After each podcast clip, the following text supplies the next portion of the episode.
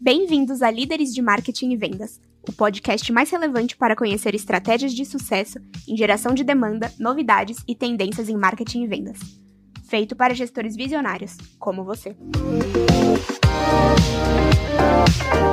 Olá, sejam bem-vindos ao podcast Líderes de Marketing e Vendas da Inbound Cycle. Eu sou a Jalusa, diretora da Inbound Cycle Brasil, e hoje eu vou conversar com Jailson Mira, ou Jajá, que é o Head de Vendas da GUP.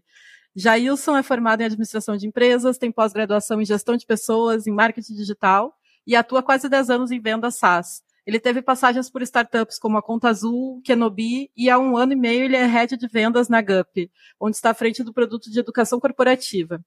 Bom, a GUP é a maior empresa em soluções de tecnologia para RH da América Latina e os seus produtos incluem soluções para recrutamento, seleção, admissão, educação corporativa, clima e engajamento. Oi, Jajá, tudo bom? Oi, Jalusa, boa tarde, tudo ótimo, e você? Tudo bem também, obrigada por participar do nosso podcast. Muito feliz de ter você aqui para compartilhar um pouco aqui seu, seus aprendizados. Opa, eu também estou muito feliz, uma honra ser convidado e poder dividir, compartilhar um pouco da minha trajetória, dos meus aprendizados aqui com vocês. Que ótimo. Bom, muito investimento e pouco tempo para dar resultados. Esse é um desafio que muitos gestores de vendas em startup enfrentam.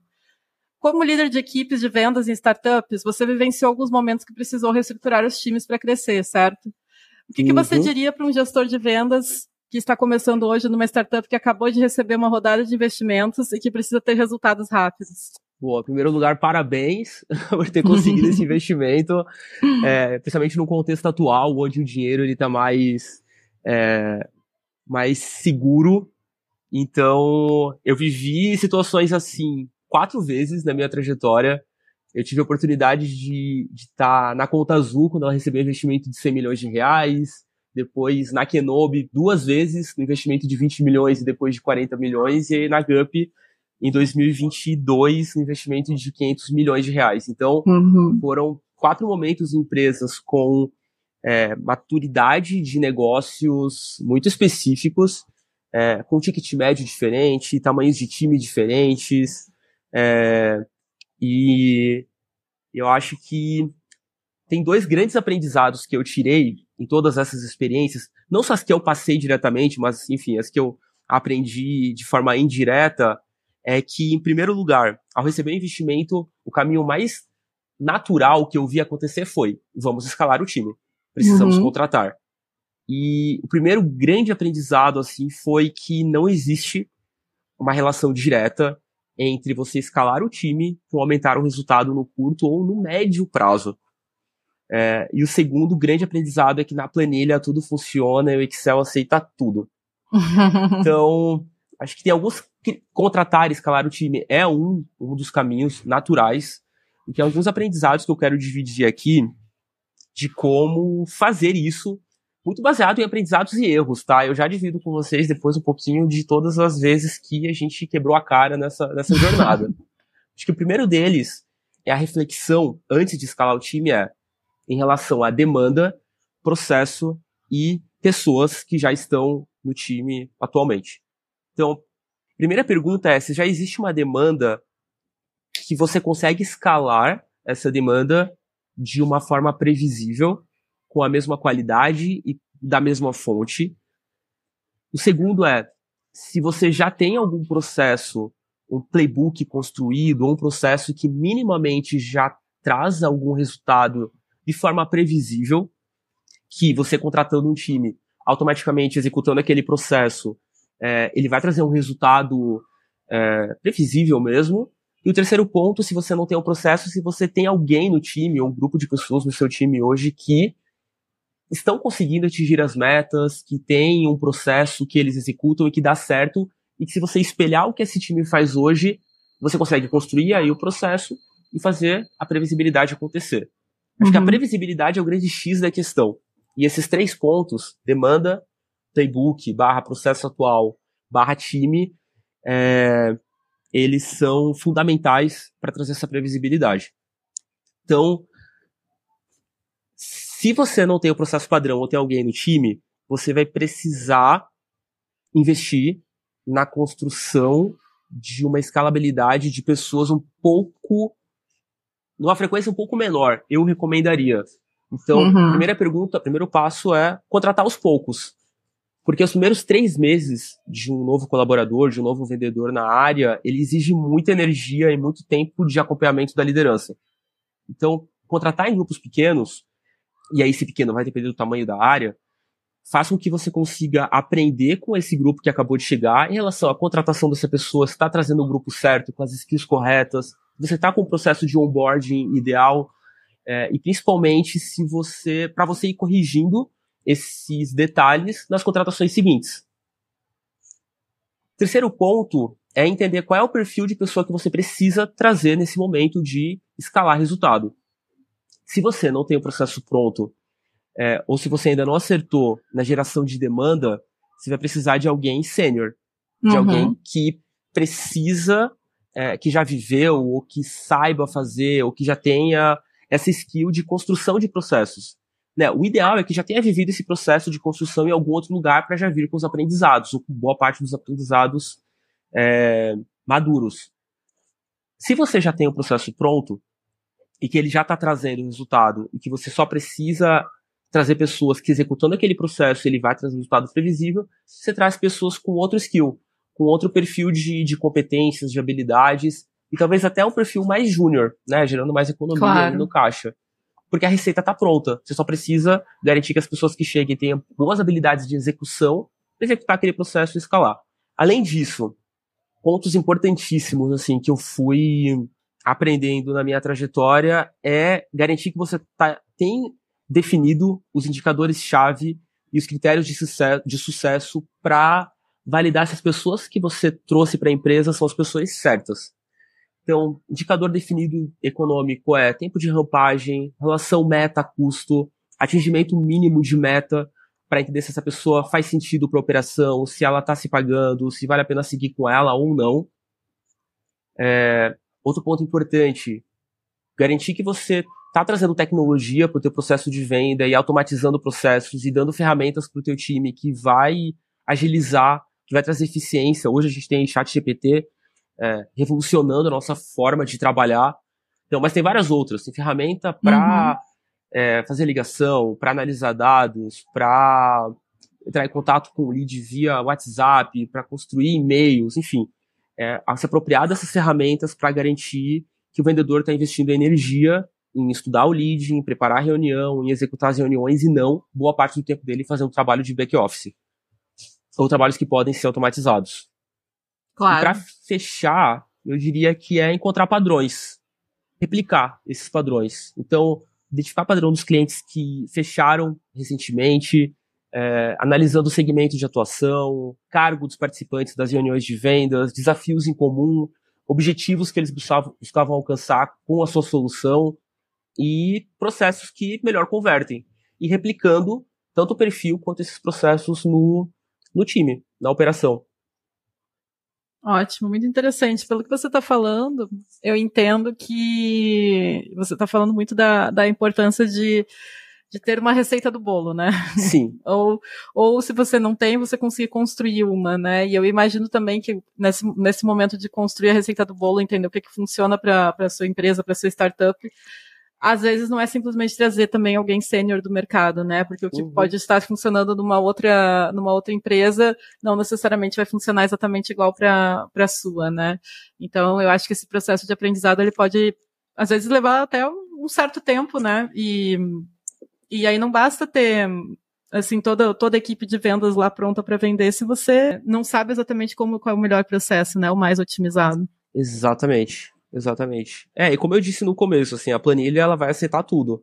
É. Então, na prática, acaba sendo um pouco diferente. Então, fazer com calma, entender o processo, replicar, entender quem que você está trazendo, se está fazendo sentido o perfil que você está trazendo.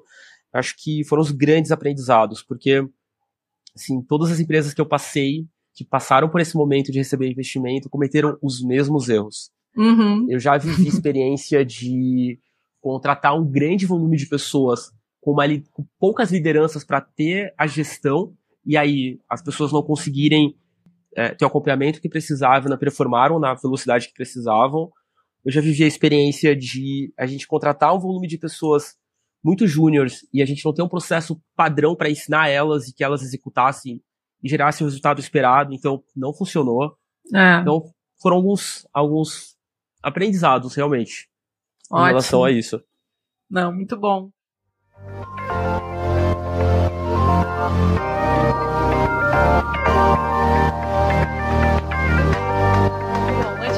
Continuar com o nosso convidado, queria saber um pouco mais sobre você. Você está enfrentando algum desafio de marketing, de vendas, ou você já enfrentou e tem algo interessante aqui para nos contar, quer vir compartilhar com a gente aqui no podcast? Se sim, escreve para a gente, vamos conversar. É, você pode é, me mandar um e-mail para jalusa.lopes.com ou procura a gente nas redes, que é o arroba BR.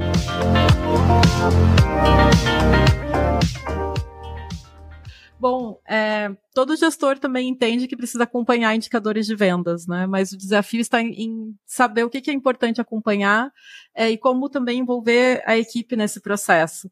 Você comentou que ter bons indicadores, né, foi parte fundamental desse seu aprendizado, né? Então você pode falar um pouquinho mais para gente quais são esses principais indicadores que você você acompanha no seu dia a dia e também como que você faz para envolver a equipe nesse processo?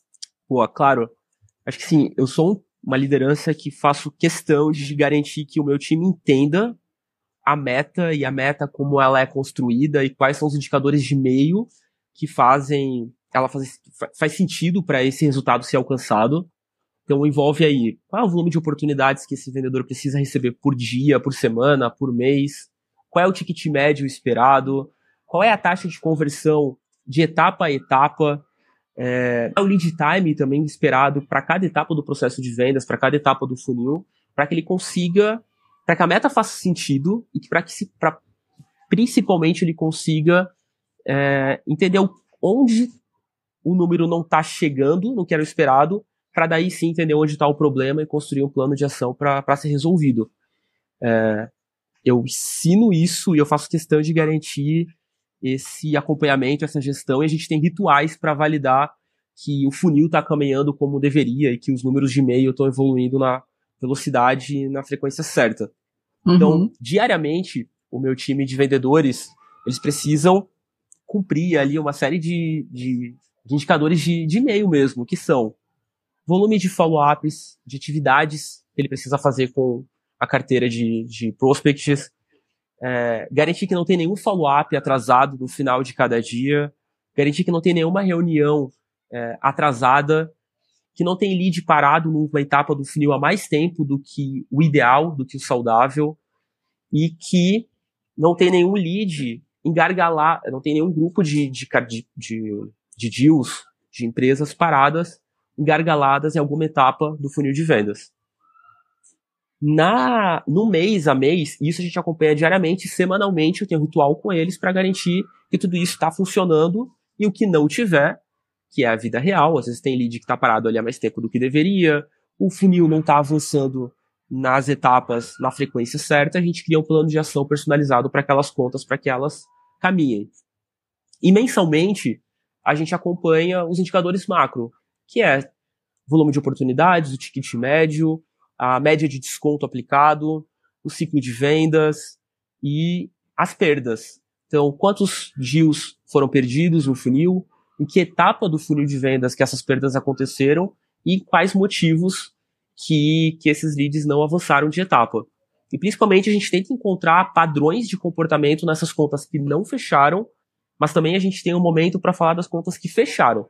Então, qual é o padrão de comportamento nos clientes que assinaram o contrato? Uhum. Quais eram os objetivos em comum que eles tinham? Quais eram os desafios que eles queriam resolver?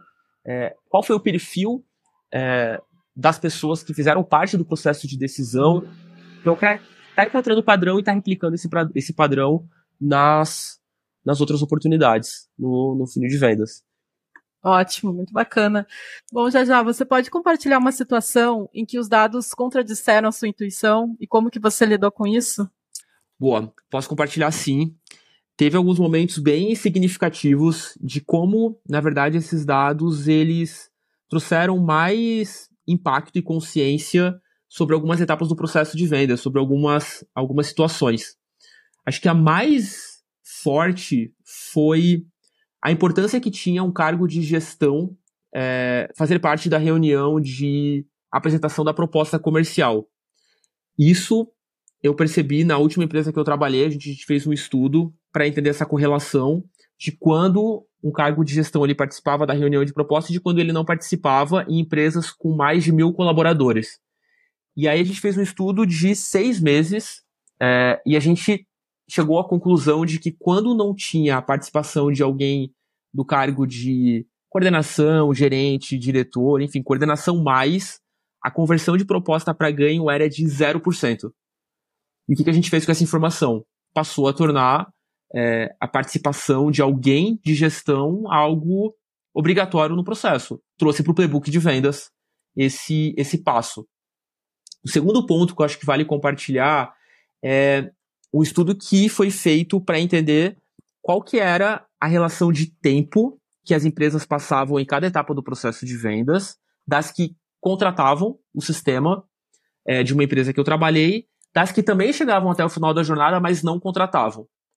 E aí a gente percebeu que as empresas que fechavam com a gente, que contratavam a solução, elas ficavam um tempo médio. E até não tinha tanta diferença entre o tamanho das empresas, esse tempo, principalmente nas etapas iniciais. É... Já as empresas que não fecharam, iam até o final, até a etapa de negociação, mas declinavam, por qualquer motivo que seja, elas passavam um outro período de tempo nas etapas iniciais. Então, para ilustrar aqui, na etapa de diagnóstico, quem fechava ficava em média cinco dias. Quem não fechava ficava em média de 10 dias na etapa de apresentação da solução. Quem fechava ficava em média ali de 15 a 25 dias, é, quem fechava, e quem não fechava ficava uns 10 ou 15 dias a mais.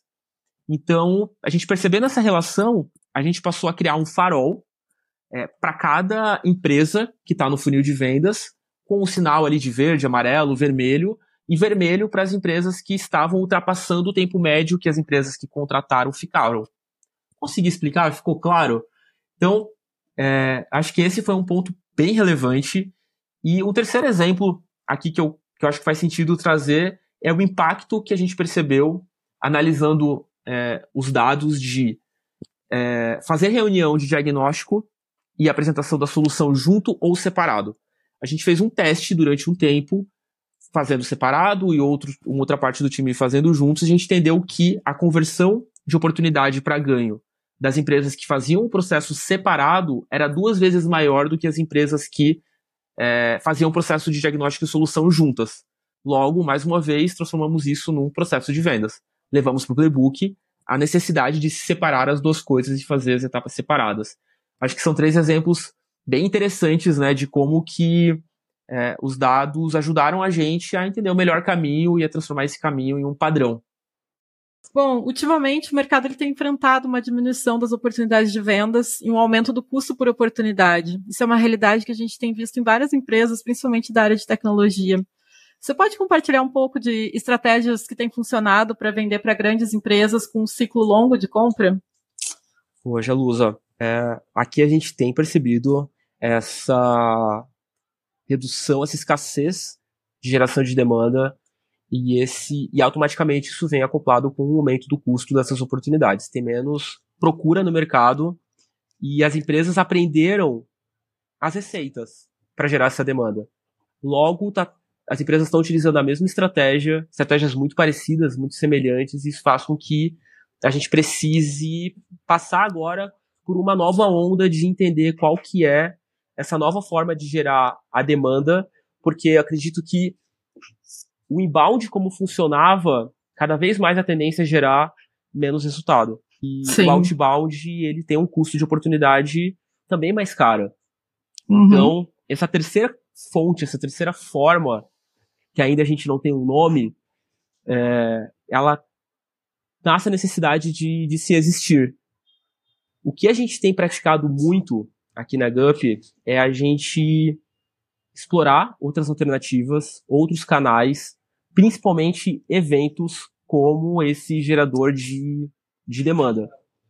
É, evento presencial, eventos híbridos, eventos online, como essa fonte de estar em contato entregar um conteúdo de alto valor para essas empresas, nos conectar com as pessoas e com os decisores corretos dentro daquele negócio e explorar essa, essa fonte como uma alternativa para suprir essa escassez e esse que o inbound vem gerando e esse custo que o inbound também vem vem trazendo maior nesses últimos nesses últimos meses. Então, explorar muito eventos, webinars, masterclasses, workshops, levar a alta gestão da empresa para ser o porta-voz em palestras e, e usar esse recurso para abrir canal e também para ajudar a avançar no pipeline os deals que estão nas etapas iniciais do processo de vendas. Esses uhum. têm sido as nossas principais alternativas para lidar com essa escassez e que tem conseguido suprir, a gente tem conseguido é, trazer bons, bons frutos desses momentos. Uhum. Nossa, ótimo, muito bom. Eu acho que realmente cada vez mais as empresas têm que se reinventar, como você falou, né? E você prover treinamentos, né? Workshops, webinars, é uma outra forma também de entregar o conteúdo, né? E de conseguir estar mais próximo aí do seu, do seu decisor, né? Do decisor da, que vai possivelmente comprar o seu produto, né? Exatamente. E parcerias também, canais de parcerias, parceria com marketing, enfim, essas trocas para potencializar a marca, potencializar o negócio e entregar o conteúdo de alto valor. Eu acho que independente da forma ou do canal de venda, entregar um conteúdo de valor que faça sentido, que gere é, esse processo de conscientização no, no lead ou na persona, sempre vai ser o canal essencial e a forma principal de, de chamar a atenção ou de gerar bons resultados. Uhum, claro. Bom, bom, já já eu, eu aprendi muito contigo já nessa nossa conversa. Muito obrigada por ter participado do, do, nosso podcast. Eu acho que realmente esse conteúdo foi, foi muito útil para os nossos ouvintes. E espero poder conversar com você em breve também sobre outras estratégias, conseguir entender também o que, o que mais vai funcionar aí no, no futuro próximo, né? Poxa, Luz, ah, eu que agradeço o contato e desejo muito sucesso para vocês. Tá bom, muito obrigada. Bom, esse foi o podcast Líderes de Marketing e Vendas. Até a próxima.